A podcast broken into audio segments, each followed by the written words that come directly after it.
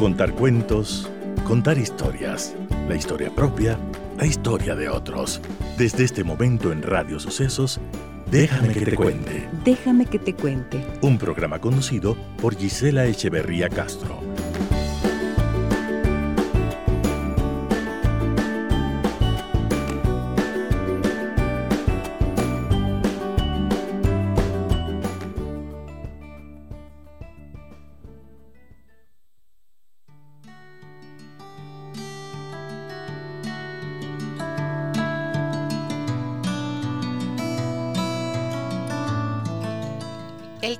Es veloz y nunca se sabe si será suficiente, si nos alcanzará para conocer lo más importante, lo fundamental.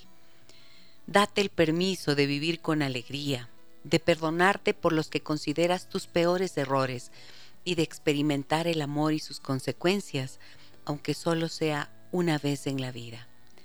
Que encontremos cada día la fortaleza necesaria para desbrozar los rincones del alma, revisar y limpiar el pasado y sus resquicios y abrazar el derecho que tenemos a vivir lo bello y lo bueno ahora. Buenos días, amigas y amigos de Radio Sucesos. Un gusto, como siempre, reencontrarnos a través de este espacio en 101.7 FM y mi saludo cordial a quienes nos escuchan en www.radiosucesos.fm. ¿Qué pasa cuando tus hijos son excluidos por formalitos? Hace poco me decía una señora en consulta, Gisela, es que no es justo que mi hijo, por ser tan formal, tan educado, tan apegado a los valores y a los principios que le hemos enseñado en la casa, sea al que nunca le invitan a las fiestas, al que siempre le están buleando a través del teléfono celular, al que estando dentro del grupo de WhatsApp de, los compañeros del colegio le hayan sacado, no juega con nadie, no puede hablar con nadie, es demasiado formalito y entonces le excluyen. Yo dije, este es un muy buen tema porque esto es un tema, em, es una constante. Hay tanto que, que podamos reflexionar al respecto para entender por qué ocurre esto, ¿no? ¿Cómo es que si te esfuerzas en educar un hijo eh, apegada a los valores, como la señora decía, entonces va a ser el excluido del grupo en la escuela o en el colegio. Así que he invitado a mi querida amiga la doctora Judith Morejón, médica y terapeuta familiar sistémica, para que podamos, como digo, ir reflexionando y comprendiendo qué ocurre cuando estas cosas están pasando a nivel escolar. Hola, mi Judy hermosa. Así le digo en, en, cariño, en confianza, en privado y aquí también. Sí, gracias, doctora? Yo contenta de estar contigo. Siempre este espacio para mí es me da, además de darme alegría verte y compartir contigo, me da siempre esperanza, porque creo que las reflexiones que hacemos aquí, a la que se juntan muchas de tus fieles oyentes, nos permite encontrar mejores caminos en estos temas que no siempre son fáciles así es, no es fácil, ¿no es cierto? Y como madre, como padre, sí o no, que no es nada fácil ver una situación como la que acabo de explicar. O sea, la palabra formal está relacionada a lo referente a la forma. Es una palabra de origen latino que significa figura, aspectos aceptables, modo correcto. Eso. Entonces, un chico, una chica que se comportan de forma correcta son excluidos. ¿Qué has visto en este sentido, Judy? Bueno, yo realmente he visto con asombro la forma como estas formas correctas, como tú dices, que eran las formas correctas en relación a cómo la sociedad había acordado de, mantener sus valores, de mantener estas formas de relacionamiento, ahora se han traslocado, porque si tú tienes estos valores estás mal, porque ahora impera otra forma de relacionamiento que no es ni buena, sobre todo hablando de la palabra buena en el tema de que sea un bienestar para la sociedad en general, no solo para las personas, sino para la sociedad. Y ahora impera este tema de que seas vivo, tengas eh, eh, siempre algo escondido detrás de la manga, que no seas honesto, no seas sincero y que no entres en esta forma maltratadora, porque la forma de relacionarse mucho ahora entre los jóvenes es bastante maltratadora, ¿no? De, forma de apodos o la forma de incluso de los acercamientos, ¿no? Entonces creo que es difícil para mantener jóvenes como el que menciona, me has mencionado de tu, de tu ejemplo, eh, porque la exclusión además es dura para quienes son excluidos, ¿no? Porque es una forma de maltrato psicológico y muchos incluso por eh, buscar la aceptación, buscar ser incluidos nuevamente, eh, más bien optan por adoptar estas otras formas, porque eso les gana el ser parte de. Exacto, eso, yo he escuchado mucho eso en los chicos, me dicen, o sea, ¿yo qué hago? tendré que empezar a hablar, a decir malas palabras, tendré que empezar a hacer cosas que sé que no están correctas para que me acepten. Y mira qué cosa tan importante. ¿Qué les dirían ustedes a un hijo o a una hija que está en una situación así? Em, ¿Qué les dirían? ¿Cómo suelen afrontar? ¿Les ha pasado algo así? Cuéntenoslo, por favor, al 099 556 3990. También acá en Facebook, donde hacemos nuestra habitual transmisión en vivo. Pueden comentarnos. Voy a saludar allí a quienes están con nosotros. Narcisa, Laura, Alpita, Andrea, María Augusta, Sandra, Fanny, Patricia. No veo más, no veo eh, los otros nombres. Disculpen, gracias por los corazones que nos hacen llegar, por eh, esos... Em, por estar presentes con nosotros en este, en este programa. Pero, ¿qué piensan ustedes de esto? Cuando un niño, una niña, un adolescente se comporta de forma correcta y resulta ser excluido por su grupo en la escuela, en el colegio. Les digo, ¿han visto algo como esto? ¿Les ha pasado algo semejante? ¿Y qué dirían ustedes? ¿Qué dirían ustedes en una circunstancia así a sus hijos, ¿no es cierto?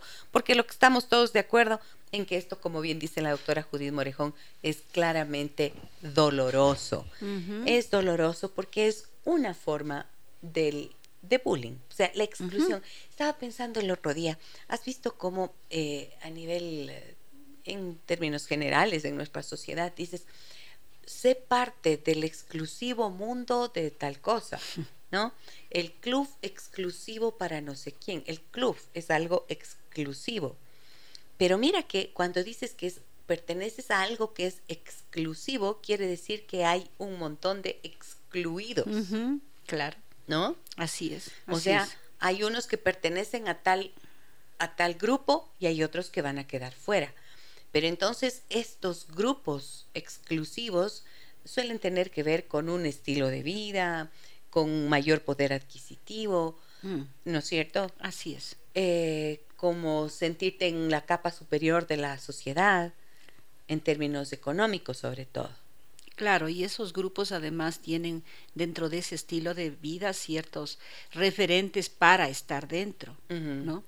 Y, creo que eso es a lo que mueven el consumo. Para que seas incluido en eso, tienes que cumplir ciertos estándares puestos, a los cuales las personas cuando no pueden a los jóvenes sobre todo, y quieren hacerlo, o bien lo hacen a las malas, con, actitudes no adecuadas, o más bien les genera una sensación como interna de rebeldía y de búsqueda de revancha, que a la, vez son situaciones que, que deterioran la sociedad, porque ahí tenemos la gente que, que mata, mata grupos, hace cosas contra las personas, contra bienes, porque eh, son sentimientos que se van generando dentro y que necesitan ser volcados de alguna forma.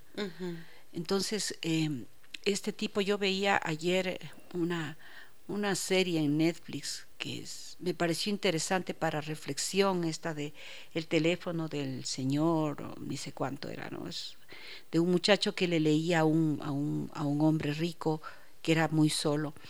Y ahí se veía como en el colegio tenía lo que tú dices, a los solo los que tenían ciertos tipos de celulares y tenían celulares estaban en una parte donde era un espacio para ellos y los otros los veían desde la distancia a través de una ventana con todo el deseo de que mira, ellos son los populares, ellos son esto, ellos son como los que tienen el poder y pueden definir cosas.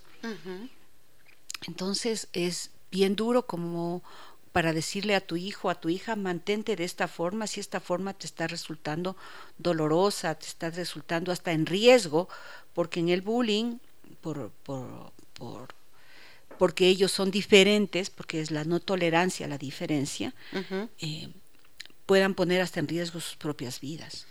Claro, es que sentirte parte, sentirte perteneciente a un grupo es una necesidad humana, ¿no es cierto? Sentirte aceptado, sentir que eres respetado, tenido en cuenta, que tu voz em, existe para alguien y que es importante lo que vives, eh, no lo que vives, que es importante tu existencia. Eso es una necesidad humana, no es que, ay, sí, es que buscas siempre ser aceptado. No es solamente una cuestión de capricho o de, de ser un famélico emocional, sino en realidad tiene que ver con que al ser seres sociales necesitamos sentirnos aceptados. ¿Es así o no? Totalmente. el sentido de pertenencia es una necesidad básica humana. Eso. Y lo que yo recordaba hace un momento que tú mencionabas este tema de, de la exclusión, cuando en mi generación, cuando éramos chicos, que no se hablaba exactamente del bullying, pero sí se hacía cosas no tan fuertes como estas, pero teníamos el famosa la ley del hielo que llamábamos, ¿no es cierto? Que la ley del hielo era dejar fuera a la persona que queríamos eh, castigar, ¿no? Para que cambie su actitud o cambie algo. Pero eran temas en los cuales esa persona había hecho algo y generalmente el efecto era bastante inmediato porque el niño o la niña que se veía con la aplicado la ley del hielo buscaba a sus compañeros y compañeras, ¿no? Y eso eh, después. o sea, ley del hielo al que se portó mal. Así es. Ahora es al revés ley del hielo, al que se porta bien. Al que se porta bien. Entonces, me parece a mí tan grave esta situación, porque justo lo que tú decías hace un rato, Judy, es como se han trastocado los valores. O sea, están los pájaros disparando a las escopetas, diría mi papá. Tal cual, tal cual. Y eso, y eso es triste porque te deja sin un piso para poder educar a tus hijos como padres, ¿no es cierto? Y para uno mismo que puede vivir ciertas circunstancias, entonces, ¿en dónde me eh, es volverte como, es mentir para poder ser parte de? Entonces, ¿dónde dejo lo que estoy dentro si solo tengo que aparentar ser lo que no soy? Y entonces, eh, con el tiempo, mientras aparentas el, el, el cómo sí, terminas convirtiéndote en el cómo sí. Ok. Es decir, para tú, esta sociedad de alguna manera te obliga a parecer, a aparentar, en otras palabras, y no se enfoca en el ser, sino en el tener. Total. Y a través del tener, parecer algo, ¿cierto? Total. Claro. Y entonces, si es que parece que tienes, entonces perteneces. Así es. Si no tienes o no, o no aparentas tener, entonces estás fuera. Pero entonces tenemos como, como familias, yo creo que tenemos un compromiso y una obligación ahí, ¿no es cierto? Como de ir a la búsqueda de, de la autenticidad, pues, y de reposicionar el valor de lo más importante, que es el ser. ¿Quién eres en realidad? Es bien difícil, digo yo, en este tiempo, porque además, si tú ves, me, ponía a pensar en, esta, en esto del parecer, de las marcas, de las marcas de élite que son hechas no, de, no desde la élite, sino para el pueblo. Entonces, que te ponen las diferentes marcas de ropas y buscas, y tú buscas con los hijos para comprarles que sea ropa de marca, dices, ¿no? Porque tiene el logo, tiene el nombre de una ropa que es exclusiva a lo que hablábamos, pero que yo quiero adquirirla y como no lo puedo, la fabrico una farsa y me pongo. Incluso nuestra propia industria que hace ropa nuestra buena y la manda a esas fábricas para que pongan la etiqueta y vuelva como si fuera de allá. Entonces es un mundo en el que actualmente tienes eh, la mentira como un valor. Exacto. Qué triste, óyeme, esto sí que me entristece a mí. Y sabes qué pienso, Judy, con lo que dices, es que ¿no te pasa que por momentos eh, pierdes como la esperanza de ver la magnitud del problema?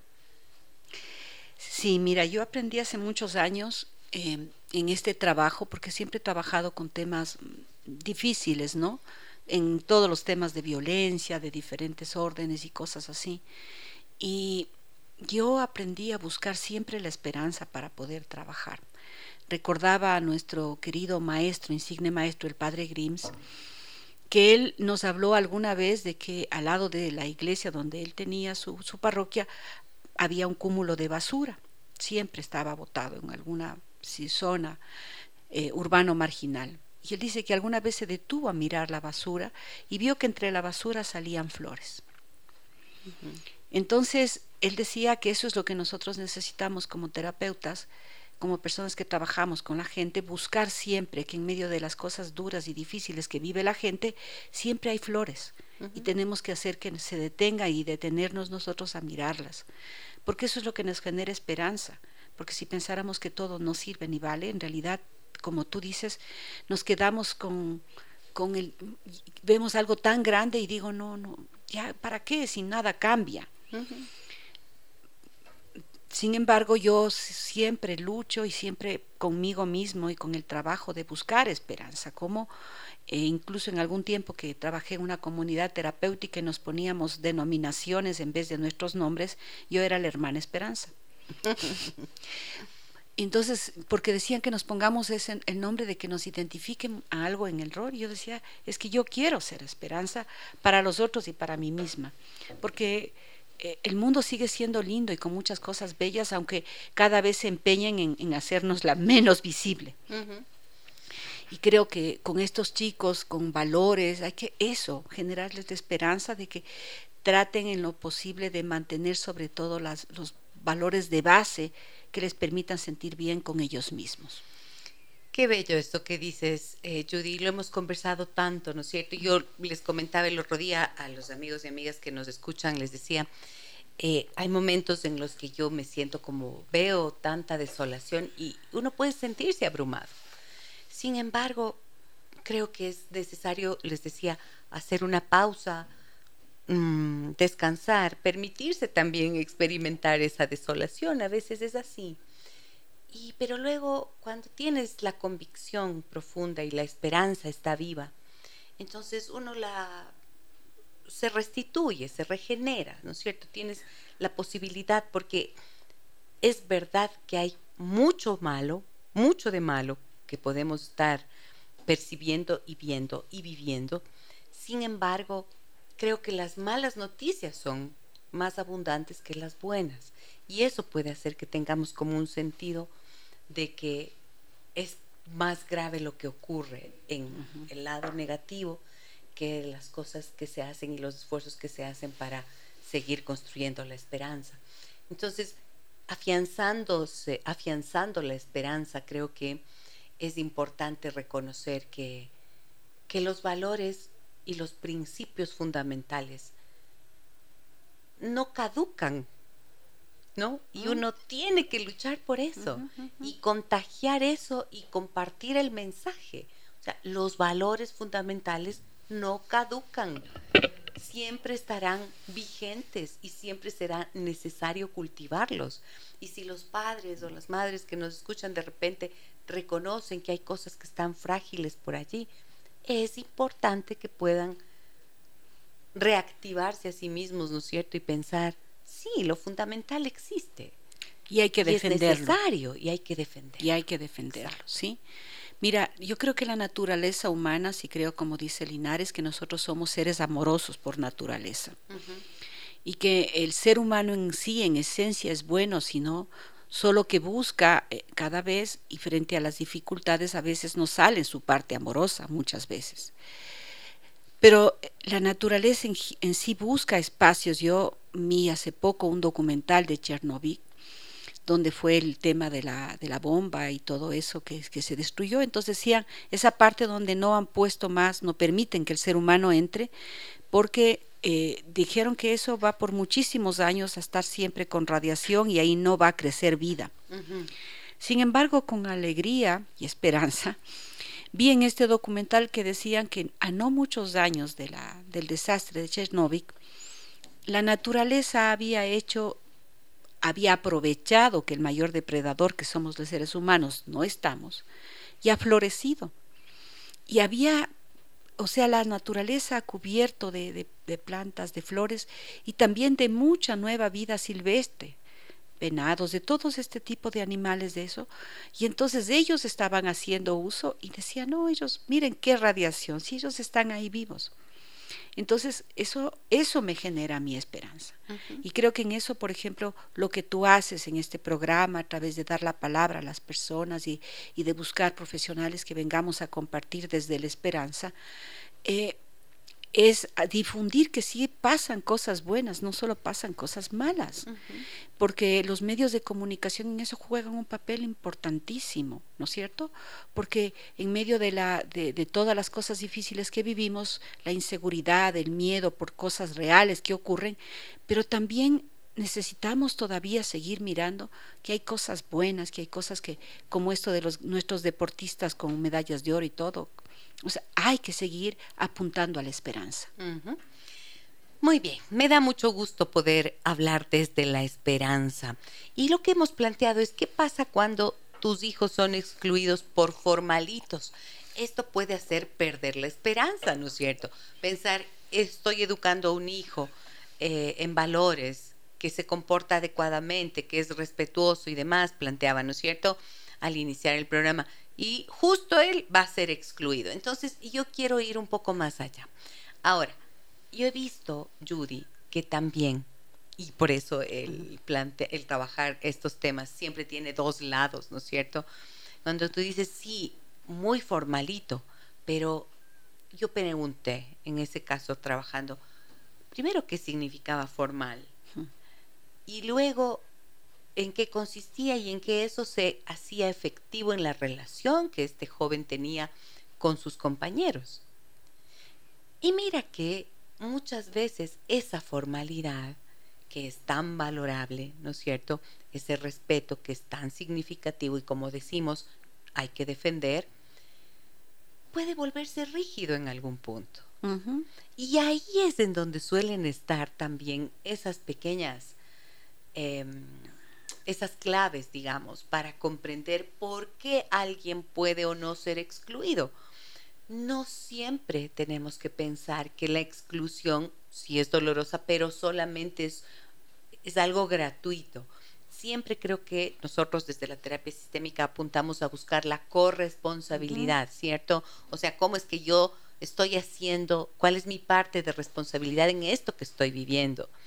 Y allí veía yo que este joven tenía, por ejemplo, una tendencia a dar órdenes a los compañeros, mm. ¿no? A dar, eh, a ser muy impositivo. Entonces era muy formal y era un líder, pero sus maneras podían estar fuera de tono y entonces eso incomodaba a los compañeros y de repente les sacaban de juego. Mm. Entonces creo que eh, mi, planteamiento siempre va en orden de mirar esa corresponsabilidad. Sí, me parece siempre, muy importante lo que estás diciendo porque eh, ¿qué parte de responsabilidad tengo yo en el, ser excluido, en, comillas, que es lo que estás diciendo, ¿no es cierto? Exactamente. Y esta rigidez o esto a veces creer, porque es mirados del otro lado, los otros no le quieren incluir porque él no cabe en lo que yo creo pero el otro tal, tal vez tampoco quiere ceder para buscar un punto medio en el cual haya eh, un, respeto a esa diferencia y en qué forma podemos llegar a acuerdos. Porque cuando nos paramos a ambos extremos de la cuerda y cada uno jala del extremo de la cuerda, obviamente no ganamos nada y en algún momento la cuerda se rompe y cada uno caerá para su lado. Entonces, eh, creo que aquí estamos viviendo justo un tiempo de mucha rigidez, como tú dices, de mucha intolerancia, porque es como yo pienso o no es. Y creo que más bien el mundo globalizado que existe ahora nos invita a buscar justamente esos puntos de encuentro, esos donde puedo, sin ceder totalmente, pero puedo también aceptarle al otro aceptarlo el otro mientras los límites que yo tengo como persona, como ser humano, no sean vulnerados. ¿No es cierto? Es como eh, las personas que, digamos, llamamos homofóbicas que excluyen a personas con diferentes orientaciones sexuales. Pero mientras esas personas no estén en alguna situación conmigo, ¿cuál es la razón de excluirlas o de ponerlas o de creer que eso está mal? Entonces, eso creo que me parece bien importante como un punto de reflexión de estos buenos comportamientos de estos chicos bien comportados, que tal vez, como dices tú, una rigidez de pensamiento o poca tolerancia a la diferencia les lleve también a eso. Y claro, ahí vamos a entrar en lo que siempre eh, en lo que siempre decimos, ¿no es cierto? De quién aprenden esa rigidez. Nuestros hijos son como un espejo de nuestro propio comportamiento y nuestra forma de pensar y de actuar. Y entonces esa rigidez y tal vez Em, se repite, ¿no es cierto? Es una réplica, es un modelo que aprendieron de papá, de mamá, de, de los adultos con los que se relacionan. Y creo que esto es bien importante tener en cuenta, ¿no es cierto? Porque nuestros hijos no nacieron ahí pues botaditos. Y nosotros si nos ponemos a pensar en nosotros mismos, yo suelo decir, recuerden cuando éramos de esa edad, recuerden cuando teníamos la edad de nuestros hijos, de nuestros adolescentes, cómo mirábamos, cómo observábamos, cómo percibíamos todo lo que estaba ocurriendo en nuestra familia, ¿no? Y cómo eh, a nuestros hijos les pasa lo mismo y de manera absolutamente inconsciente, aunque no digas nada, solo si conversas, no le dices tienes que excluir a tu compañero, tienes que criticarle al diferente, no dices eso, pues. Pero si tú tienes una conversación en la familia y emites esos juicios, esos criterios, ya los chicos aprenden inmediatamente que eso es algo que está allí. Y puede ser que se adhieran a ese pensamiento de los padres y lo repliquen o quizás que los cuestionen también. Esa parte del cuestionamiento me parece importante porque a veces em, si los hijos se aceptan sin cuestionamientos lo que nosotros los padres decimos, eh, nuestro trabajo no está bien hecho porque nosotros somos seres humanos y seres falibles, por lo tanto, como padres, ¿no es cierto? Es decir, tenemos la mejor intención del mundo, pero no siempre hacemos lo mejor ni decimos de la mejor forma. Sí.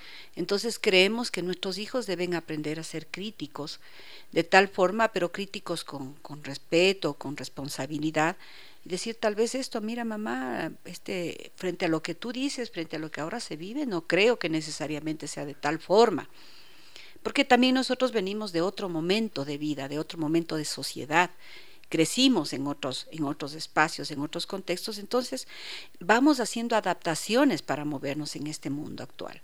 Entonces creo que los hijos tienen que ser siempre críticos con ellos mismos y con, con sus padres, con sus entornos, para buscar la mejor forma de adaptarse.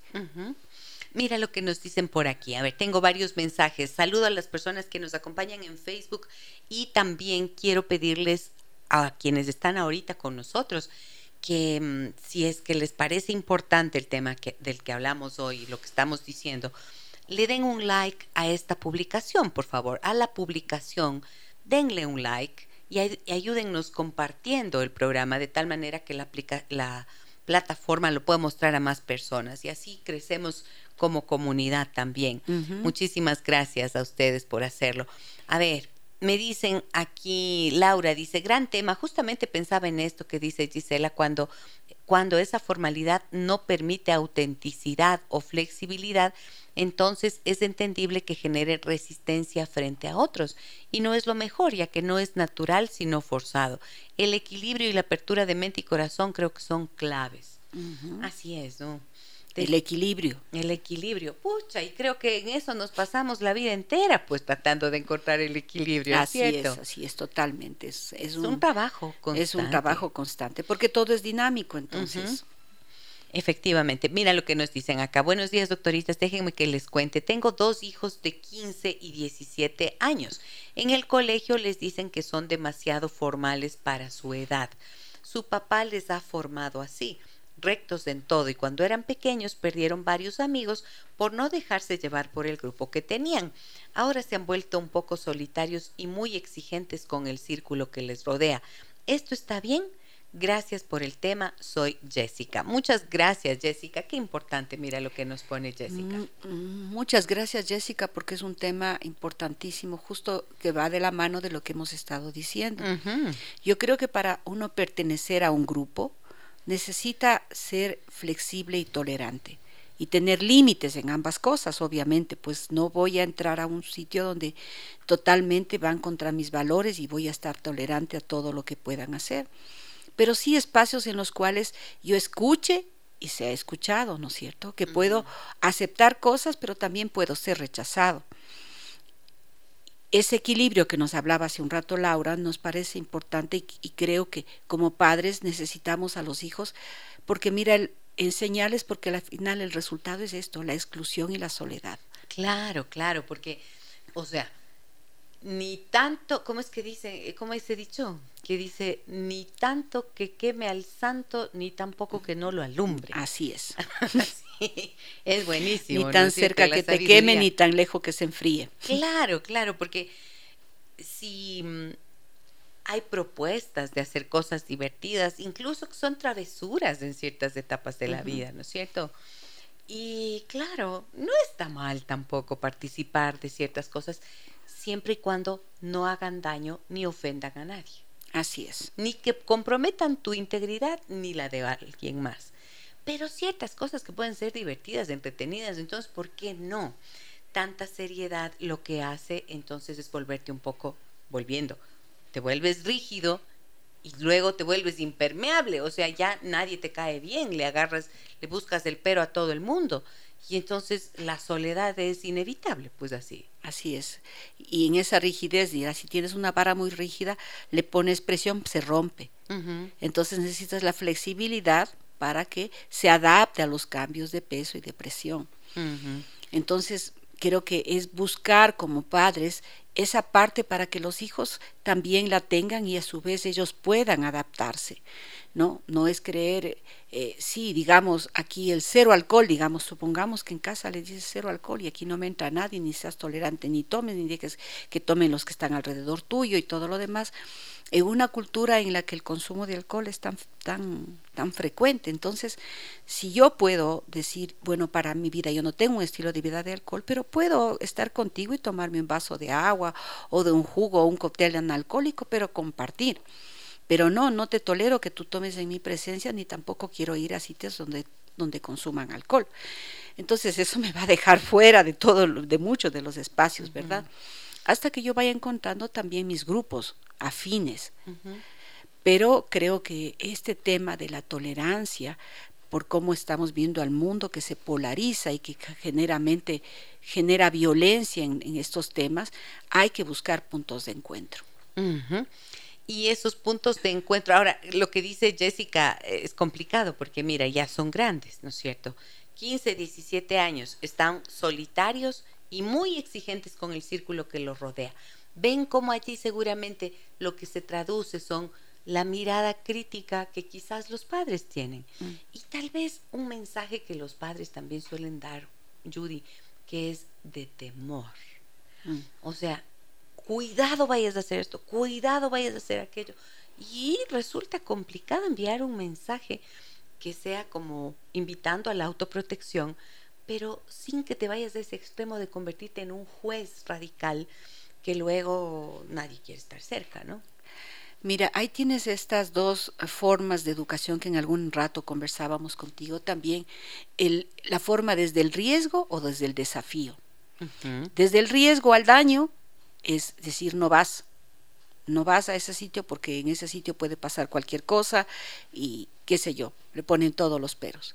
O eh, desde el desafío es decir, mira, qué posibilidades de cosas puede ocurrir ahí para que tú vayas pendiente y tengas los cuidados para moverte en ese ambiente, ¿no es cierto?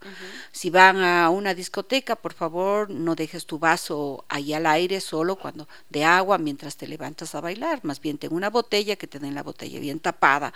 O sea, enseñarle que aprenda a moverse en el territorio, que aprenda a tener precauciones, porque simplemente el decir no vas, no hagas, no es ayudarle a dar estrategias ni a motivarle para que las descubra. Entonces, eh, si tu hijo necesita o tu hija moverse en un bus público, tienes, no vas a decirle, no, no, si no vas en bus, no, nunca vas a ir en bus, si no yo te dejo y yo te traigo, y cuando lo necesite, ¿cómo va a poder manejarse ahí? Exacto. ¿No es cierto? Entonces tiene que desarrollar destrezas para ser crítico en el ambiente en que le toque vivir. Y eso creo que hoy por hoy para nosotros como padres es una necesidad urgente. Mira lo que me dicen también por acá, en el 099 55 6 39 90. Buenos días, Doctoras, qué duro el tema que tratan. Si uno ve las noticias, ¿será el resultado de la realidad de corrupción descarada, generalizada?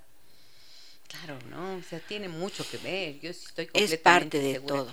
Es parte de todo. Digamos que nada ocurre en aislado y lastimosamente el momento que estamos viviendo hay demasiadas cosas que, que generan desesperanza que dijimos, miedo a la inseguridad, la gente ya no sale, como no sale, no se apropia de espacios, los espacios son tomados por otras personas que no son buenas, entonces todo tiene, como decimos, sistémicamente una razón de ser. Y, y obviamente el tema de la corrupción es un tema tan duro y tan doloroso que tiene repercusiones. Y frente a todo eso es donde nosotros como adultos y como padres tenemos que convertirnos en un buen filtro para poder leer esa, esa información y no solo aterrorizarnos, sino cuestionarnos qué hacemos nosotros en relación a eso, cuáles son los valores que nosotros estamos dando de manera consistente, ¿sí o no? Y tener valores y tener principios que no son negociables no quiere decir volvernos rígidos, es lo que estamos tratando de decir. Así es. ¿No es cierto? Porque tener valores, por ejemplo, como el respeto, también quiere decir eh, respetar la vulnerabilidad, respetar la diferencia y también eh, mantenerte como mantener una postura clara, crítica frente a lo que es esto que es otro extremo, la corrupción, el descaro, la desvergüenza, ¿no es cierto? Así es. Así es, porque muchos, eh, creo que también es importante que estos valores que mencionabas, el respeto, la, la, responsabilidad, la, honestidad. la honestidad, son valores que además tienen que en el hacer hacerse clarificarse porque muchas veces yo digo, yo sí respeto, yo sí, sí soy respetuoso. Sin embargo, el otro puede decir, no, no eres respetuoso porque estás haciendo estas formas, no cumples con tu trabajo, no cumples con tus horarios. Y entonces, ¿desde dónde tú estás partiendo que tú sí tienes respeto? Entonces, hacer que las personas reflexionen y también cuando yo necesito que tú seas respetuoso conmigo, tengo que decirte a ti cómo yo espero que sea tu respeto hacia mí porque puedo decir, mira, eh, tú me invitas a la radio y yo llego a cualquier hora. Digo, mm, llego 10 minutos, 13 minutos tarde y digo, bueno, es que solo era el tráfico y eso. Tú dices, no, el respeto al programa, a la radio, es que tú vengas a tal horario. Entonces, necesitamos clarificar también nuevamente, hacer una redefinición para poder entender los valores de dónde estamos partiendo. Me dicen acá, felicidades por el tema, muchas gracias por recalcar el hecho de que los niños, por sentirse aceptados por el resto, pueden llegar, llegarse a prestar y ser los títeres de sus compañeros. Sobre todo los adolescentes, por sentirse incluidos en el grupo, podrían hacerlo. Mi sobrino empezó a hacer bromas a sus profesores porque en el grupo de amigos que tenía le decían, te reto, no te atreves. Si quieres salir con nosotros al recreo, debes hacer esto o aquello. La situación es preocupante y veo a mi hermana muy agobiada. Por favor, que sea anónimo. Muchas gracias por la confianza en el programa y por esto que nos dice. Mira qué importantísimo, Judy. Claro, o sea, los chicos te retan y entonces el adolescente va y hace, rompe su principio. Mm, en este caso, en este caso concreto, ¿qué preguntarías tú acerca de la familia? Porque a mí lo primero que se me ocurre es preguntar cómo está la familia. ¿Qué preguntarías tú? Bueno, yo primero preguntaría a los padres ¿Qué, opinan ellos frente a esto, frente al tipo de bromas y qué es lo que les han dicho a los chicos? Para tratar de, escucharles y ver cómo es el tipo de comunicación que tienen y cuál es el tipo, la forma, como digamos, las, las normas o las reglas que han puesto, porque él, él por, por participar es más fácil, por último, romper lo que le hayan dicho sus padres que dejar, dejar de hacer lo que los compañeros le piden. Porque dentro de, la, de la edad en la que está el adolescente, el adolescente busca esencialmente pertenecer al grupo. Y entonces los padres quedamos relegados. Sin embargo, flotan desde el fondo de su ser las cosas que hemos venido sembrando anteriormente. También es ver cómo está la relación de papá y mamá como pareja en, todos estos temas, ¿no? Cómo ellos se están llevando, quién es el que está más directamente relacionado con este tema de las situaciones de los hijos.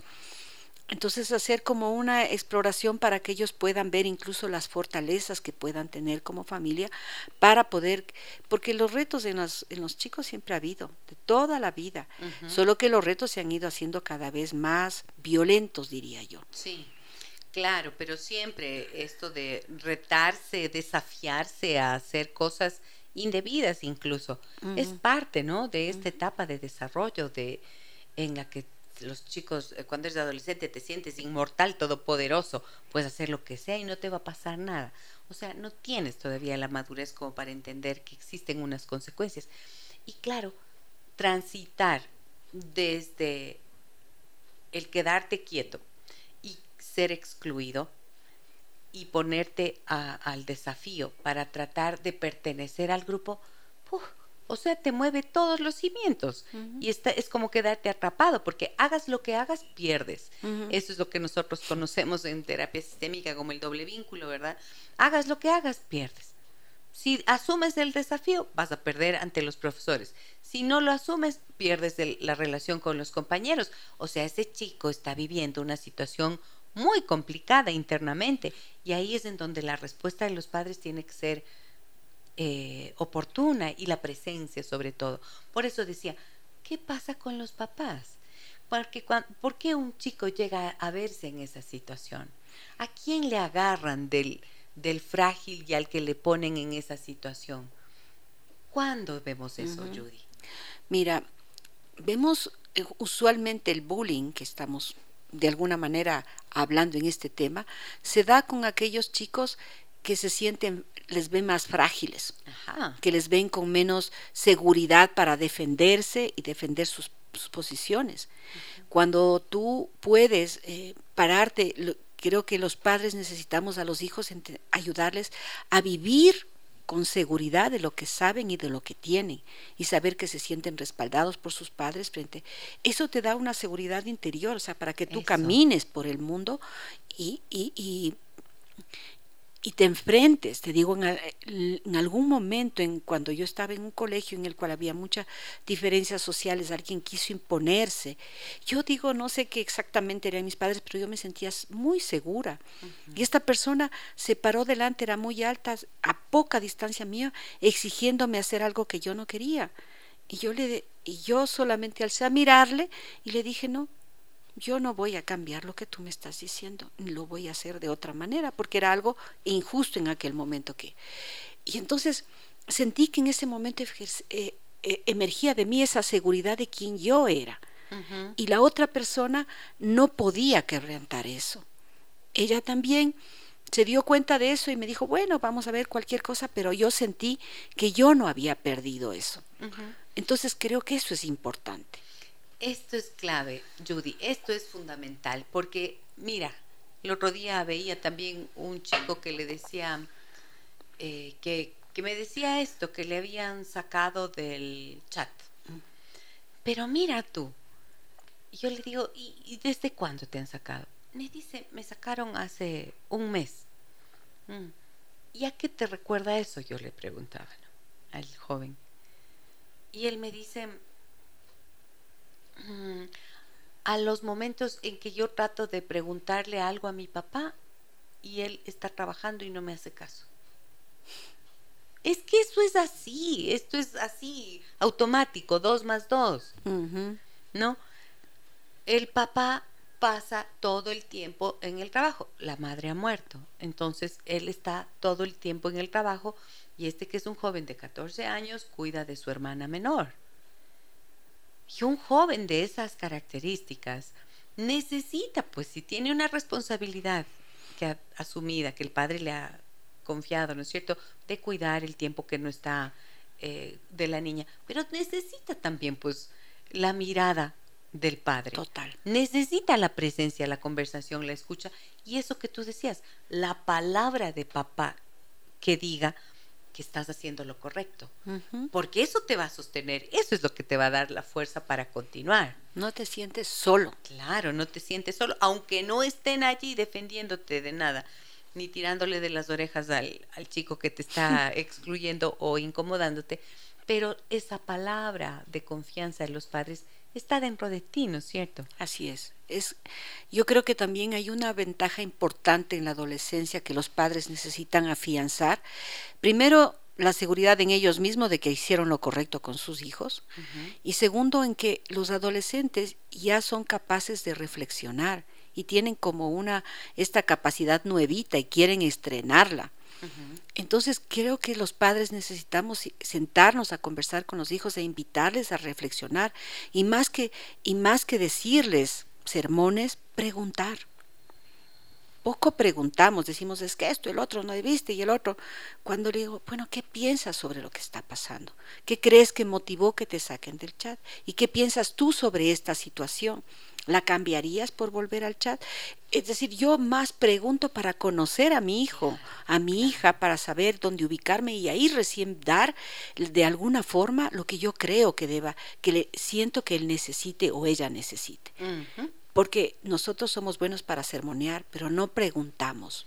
Y ese es uno de los problemas graves que tenemos, pues, que mientras haces un sermón, dejas de conocer, como bien tú dices, el pensamiento e incluso las propias estrategias, las ideas que los chicos pueden tener para resolver cómo se están sintiendo y qué es lo que están viviendo. Porque a veces es fácil, ¿no es cierto? Uno dice algo, ay, me están, me sacaron del chat, oh, mi hijito, pobrecito, y entonces ya de una le pones en plan víctima. Y con eso que haces, le fragilizas internamente aún más y le colocas en esa posición de pérdida, ¿no? Pero si te detienes a hacer esto que tú mencionas, pregunta, a ver, ¿y cómo así? ¿Y qué crees que pasó? ¿Y cómo has estado tú actuando con él, con ellos? ¿Y desde cuándo? ¿No es cierto? Así es, y, de ellos mismos muchas veces emerge las, las alternativas y las soluciones, ¿no? Yo recuerdo que cuando yo aprendí este tema, estudiaba, y alguna vez me llamaron por alguna situación con, con uno de mis hijos y era pero una de esas cosas así, pero entonces regresábamos, y había hablado con sus profesores y le decía, bueno, lo que ahora me interesa saber es qué aprendiste de esto. ¿Qué aprendiste? ¿Qué vas a hacer? ¿O esperas que esto se repita, no? Entonces, ahí me decías que esto, esto, lo que ellos aprendieron, decía, ¿no? Entonces yo hacía énfasis en qué bueno esto o lo que hayas. Y eso necesitamos, porque tienen que emerger la seguridad en ellos, de que ellos también pueden, de que no solamente soy yo la salvadora que tengo que correr por todo lado, de, claro. sino que ellos van teniendo sus propios recursos a los cuales yo apoyo y estoy ahí. Sin embargo, ellos son los que tienen que, que solucionar. Mira lo que nos dice por aquí Rosario. Dice, buenos días, mi pregunta es, ¿qué dirían a los papás y a los niños que son los malos, entre comillas, o los niños que hacen el bullying, los que condicionan, los que critican a ciertos niños frágiles. Eh, dice, de los niños que hacen bullying, son más las niñas a los niños. ¿Por qué se da este fenómeno? Mm, muy interesante la pregunta de Rosario, sí. Em, primero yo diría, de una te digo, Rosario, yo no diría que los niños que hacen bullying son niños malos.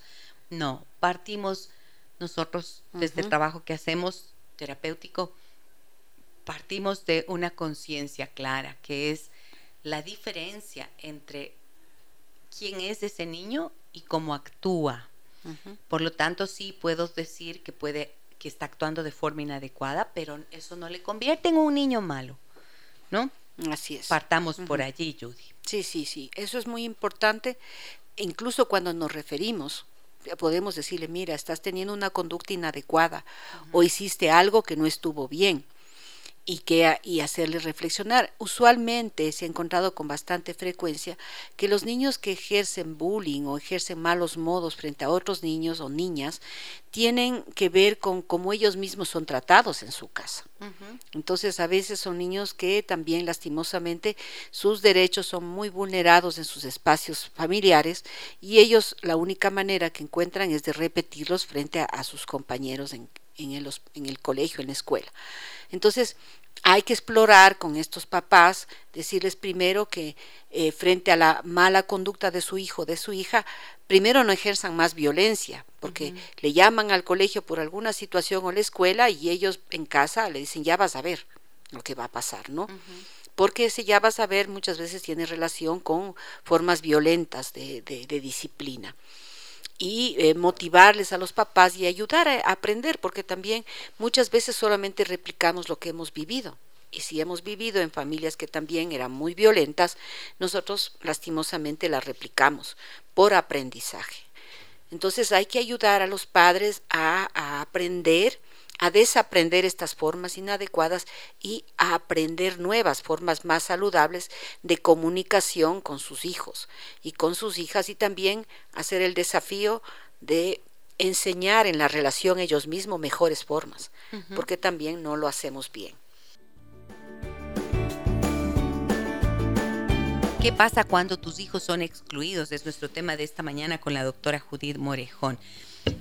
Uy, uy, uy, uy, uy, ¿qué pasó? Se me va el micrófono, perdón. perdón, tengo mensajes, te decía Judy, mira lo que tenemos por aquí, nos dicen lo siguiente. Dice, gracias por el tema, no me pierdo un solo programa, soy Anita Paulina. Tengo una adolescente de 14 años y mi hija se preocupa mucho por sentirse aceptada en el grupo de compañeros en el colegio. Dice que no le gusta estar sola y que no sabe por qué no la incluyen se lleva con todo el grupo, pero no tiene un mejor amiga, una mejor amiga o amigo. Me duele mucho como madre ver esta situación.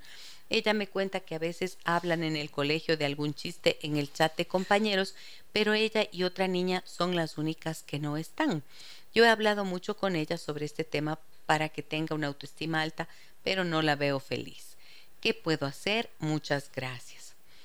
Anita Paulina nos escribe. Gracias, Anita Paulina, por tu mensaje y por tu confianza. Hmm, mira cómo, cómo, nos cuenta esto Judy y lo que dice acá me llama la atención. Nos dice, he hablado mucho con ella sobre este tema para que tenga una autoestima alta. ¿Qué le habrás dicho, Anita Paulina? ¿Qué le habrás dicho para que tenga alta autoestima? Hagamos hipótesis, ¿qué será? Que le, no, bueno, que tiene que importarte. Eso, eres una niña inteligente, que estás bien, que, que te tienes, eh, te llevas con todos, no has tenido problemas con nadie. Me imagino que cosas de ese estilo para recalcar los, los dones y las fortalezas que seguramente tiene ella, ¿no? La niña. Sin embargo, eso no quiere decir que no le duela a la niña que todos estén. Mira, es, que esto es una cosa muy complicada. Esto de que perteneces al, estás en el chat y alguien te, eh, te saca del grupo, ¿no es cierto? Entonces te aparece el mensaje que dice, fulanito te ha eliminado. o sea, te ha eliminado del grupo. Es tremendo. En los grupos de WhatsApp funciona así. A los adultos les afecta, no se diga a los chicos. Pero estas dos niñas son dos únicas que no están en ese chat. ¿Cómo no le va a doler? ¿Cómo no? O sea, saber que, ¿por qué estamos fuera? ¿Ves? Se ríen todos y nosotros no sabemos en qué consiste el chiste porque lo hicieron en el chat. Claro, o sea, no es cualquier cosa. Creo que sí, y eso es importante y quizás me gustaría preguntarle a la niña, ¿qué es lo que crees? ¿Cuál es la razón por la que, no sé si ella estuvo siempre en el chat, salió y, le sacaron, o ella o no le han incluido, nunca le han incluido, y cómo así, y qué tienes tú en común con tu amiguita, con la otra por qué niña. no la incluyen, dice. O sea, tal vez nunca estuvo. Sí, tal vez nunca estuvo, sin embargo, seguramente tiene ideas de por qué, ¿no? Y si tú le preguntas, seguro va a decir es que yo no he hecho esto, o yo no estoy de acuerdo con tal cosa, o piensan que soy muy niña, o qué sé yo, cosas que, que ella en algún momento puede haber comentado o no haber hecho acorde. Yo creo que es, es tratar un poco de que ella, ella ver qué es lo que tanto le duele y eh, ver que si es que ella fuera incluida, cuál sería el costo y si ella estuviera dispuesta a, ser, a pagar el costo que ellas piden para, por ponerte como un término, ¿no es cierto?, para ser incluida. Eh, voy a poner un tema que a veces suele ser y que tal vez lo has escuchado. Las que están en el chat no son vírgenes y solo las dos que sí son vírgenes no les incluyen. O sea, que no han tenido experiencia de relaciones no han tenido relaciones sexuales, sí. Que eso pasa en las niñas. Entonces, es preguntarle, mira, ¿tú estarías de acuerdo con perder tu virginidad para ser parte de este grupo? Entonces, eso motivaría a ver qué es lo que ella piensa también y hablar de algunos temas que son importantes. Entonces, puede ser que haciendo, profundizando más el tema frente a ella mismo, dándole oído a sus propias cosas, su mamá ella pueda quedarse tranquila y decir, sí, no, mamá, no, realmente por ahora no me interesa. Yeah. Ahora, si es que no hubiera algún elemento así, como tan diferenciador, eh, no sé, pero yo pienso, ¿qué pasaría si le dices a tu hija que pregunte? ¿No es cierto? O sea, ¿por qué no preguntar a, a, los administradores del grupo o a todas, como dice que se lleva bien con todas? Decir, oigan, eh, yo sé que ustedes tienen un grupo de chat, eh, ¿por qué no estamos fulanita y yo? ¿Por qué no estoy yo y mi amiga? ¿No? Eso es un punto importante, sí, muy importante. Yo creo que es importantísimo. Miren, a veces uno les dice, tienes que tener autoestima como para que no te afecten estas cosas. No, pero es que la realidad es que te afectan. Y creo que es importante enseñarles también a, hacer uso de la palabra y del derecho que tienen a preguntar y a actuar sobre esa situación, por lo menos para saber, ¿no es cierto? Así es, y me parece muy importante lo que tú dices porque esa es la, la, la posibilidad más cierta y más fácil. Claro, en lugar de estar elucubrando y dándote rompiéndote la cabeza y quién sabe pensando cien cosas. Y porque no te van a dar realmente la respuesta exacta. Es más fácil preguntar, ¿sabes qué? Y te dicen, no por esto, o no nos habíamos dado cuenta, o ah, si quieres te incluimos, cualquier cosa.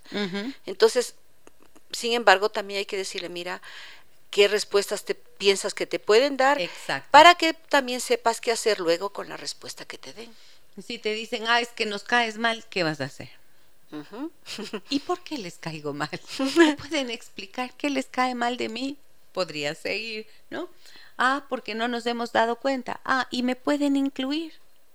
Es que es importante enseñarles a que se comuniquen adecuadamente. Ahora, no siempre van a querer porque los chicos tienen temor, mm. ¿no es cierto? Sí, eh, y es también ver temor a qué. Ajá para que vean, o sea, yo creo que las estrategias de socialización ahora son bastante limitadas. Ellos se socializan más, les veía justo en esta película que te comentaba, como dos chicos a una distancia como la que estoy sentada hacia la puerta, en vez de hablar, se comunicaban mandándose mensajes en el celular. Entonces, para ellos eh, es inseguro hablar directamente. Entonces, hay que ayudarles a que ellos vayan rompiendo esos miedos, buscando el encuentro, ¿no? De hablar, de preguntar, de que, de que, por eso vamos, ve, pregunta algo que vamos a hacer. No, no, pregunta vos. Ah, pero si tú puedes preguntar, por favor, acércate y pregunta alguna cosa sencilla en alguna información. Sí. Entonces creo que esas son estrategias que hay que luchar por recobrarlas, que se han perdido mucho.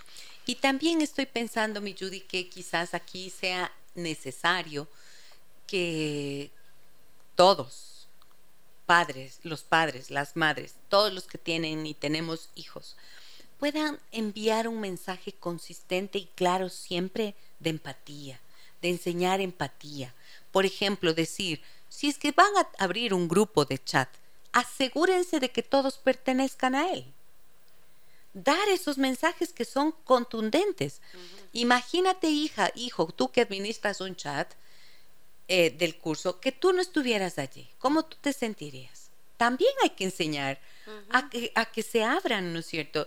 Y a que piensen, cuando llega una persona recién nuevita al colegio, a la clase, imagínate tú, ¿cómo será aterrizar en un, en un espacio desconocido? ¿Cómo se estará sintiendo? Denle la bienvenida, abran las puertas. Hay que enseñar en ese sentido también. Sí.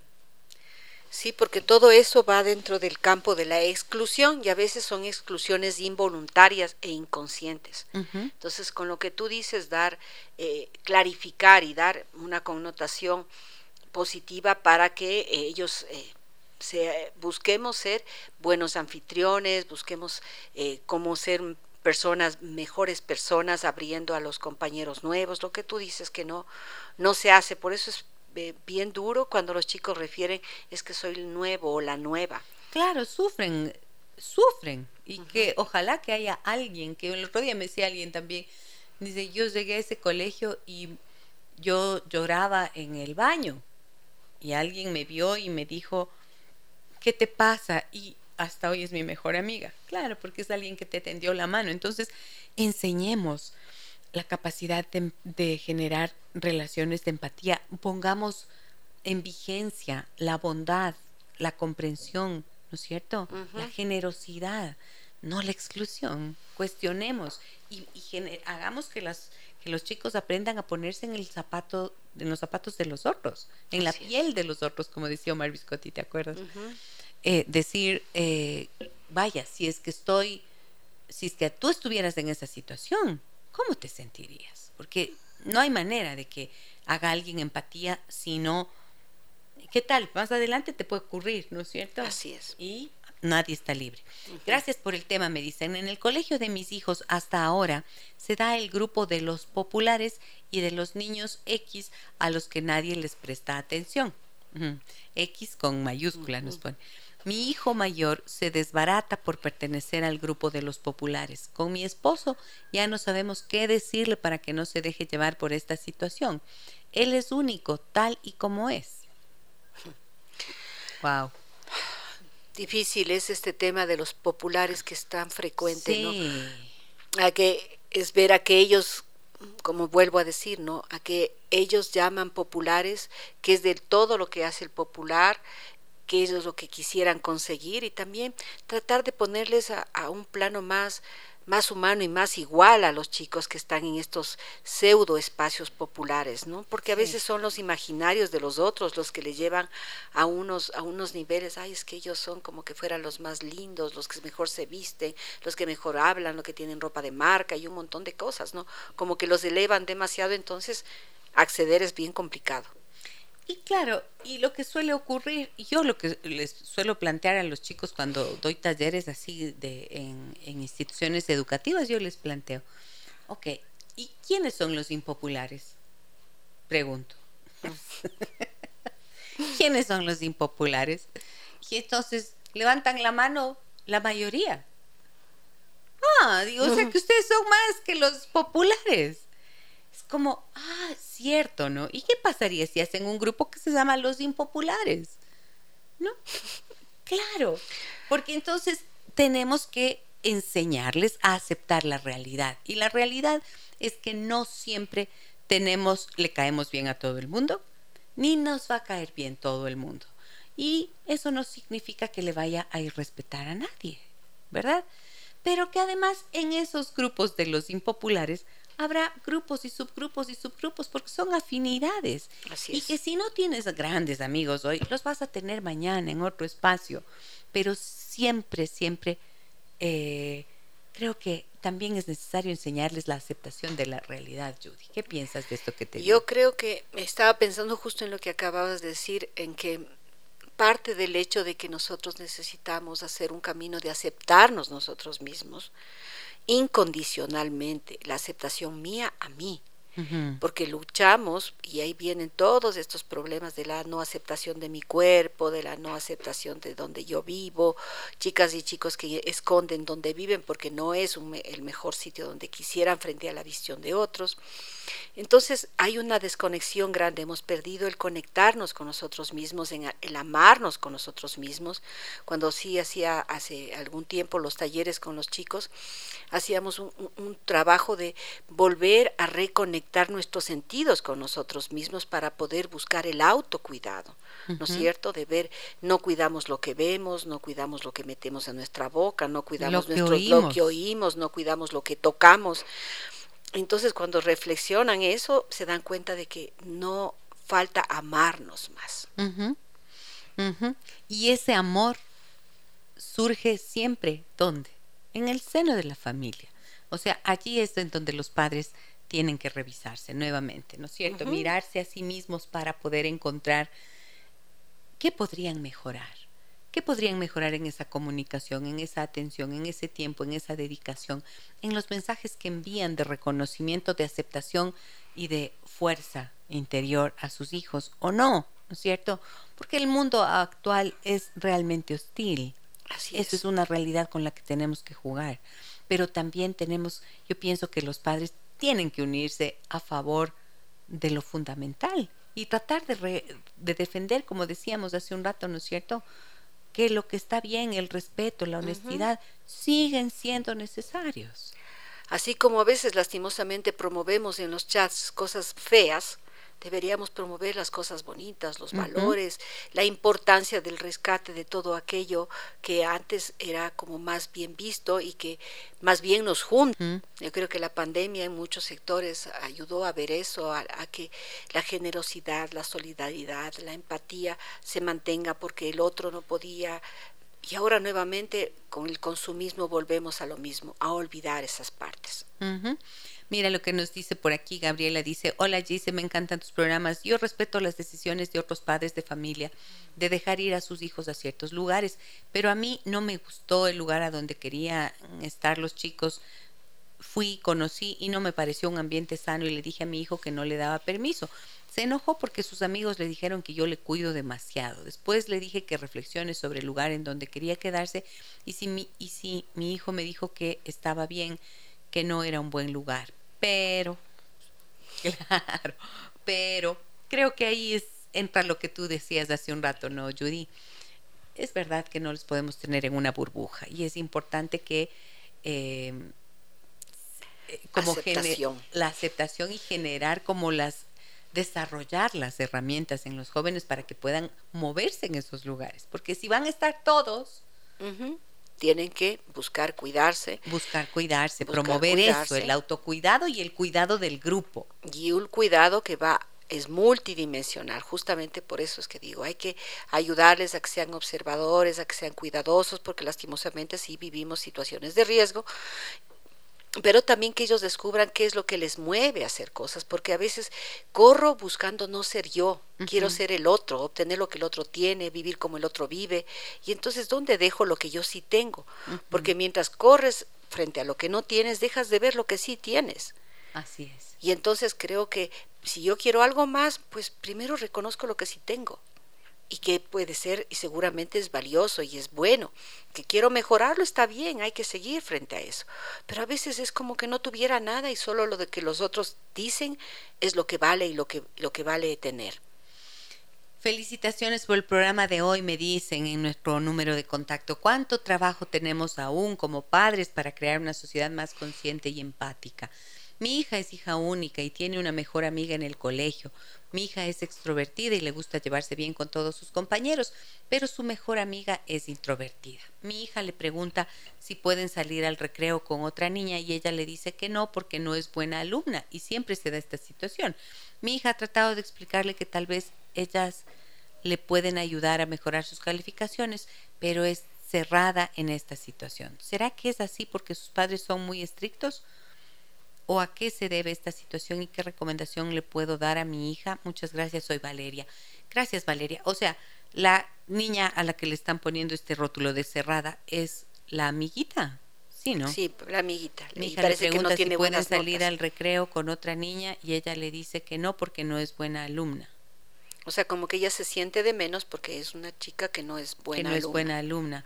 Mi hija ha tratado de explicarle que tal vez ella le puede ayudar a mejorar sus calificaciones, pero es cerrada en esta situación.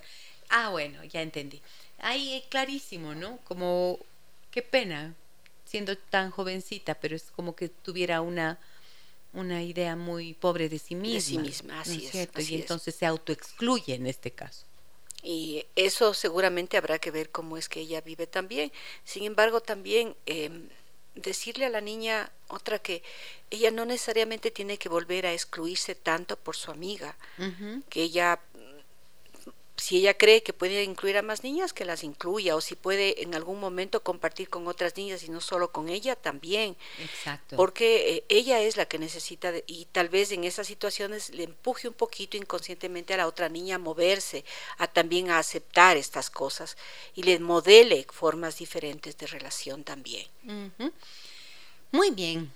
Gracias, Judy, querida, por acompañarnos hoy. A ti, dice yo, por este siempre espacio De, de reflexión y de compartir y de, mira, seguimos conociendo lo que ocurre, ¿no es cierto?, a través de estas miradas y experiencias de las personas que nos escuchan. Siempre sus mensajes nos ayudan a ampliar un poco más lo que hemos planteado. Mensaje final. Bueno, yo creo que tenemos el desafío como padres de primero enseñar a nuestros hijos a amarse ellos mismos y parte del hecho que nosotros desarrollemos conductas amorosas hacia ellos que los hagan sentir valiosos e importantes para nosotros, que les genere seguridad de con quién están y dónde están. Entonces, en, esta, en este mundo desafiante en el que vivimos, el saber con quién contamos es importante y las herramientas con las que andamos también.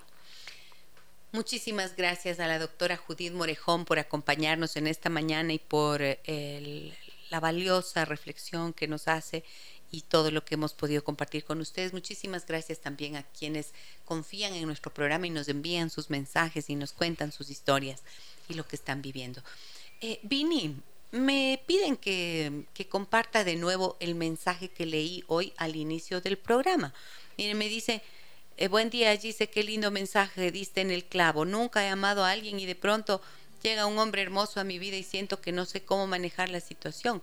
Tengo 52 años y creo que esperaba tu mensaje para dejarme llevar por el amor y sus consecuencias, que son a las que huyo consciente e inconscientemente. Entonces, ¿podrías ponerme la cortinita? Hago de nuevo esa lectura de este mensaje que además está publicado en mi página de Facebook. Allí ustedes lo encuentran y terminamos con una canción que nos anime un poco, ¿no es cierto?, en esta mañana. Muchísimas gracias a todos ustedes, amigas y amigos. Les voy a dejar con este mensaje que me piden repetir.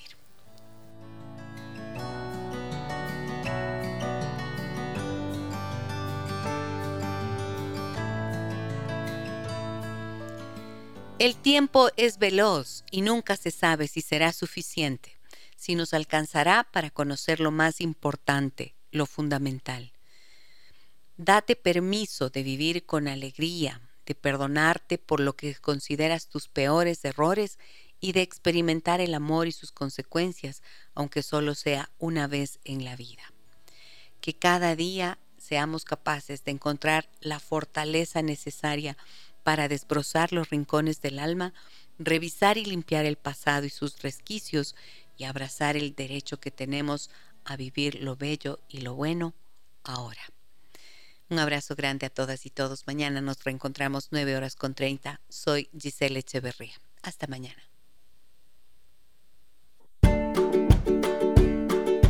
Las historias que merecen ser contadas y escuchadas. Historias que conmueven, historias que inspiran. Mañana, desde las 9 y 30, déjame que te cuente. Déjame que te cuente con Gisela Echeverría Castro.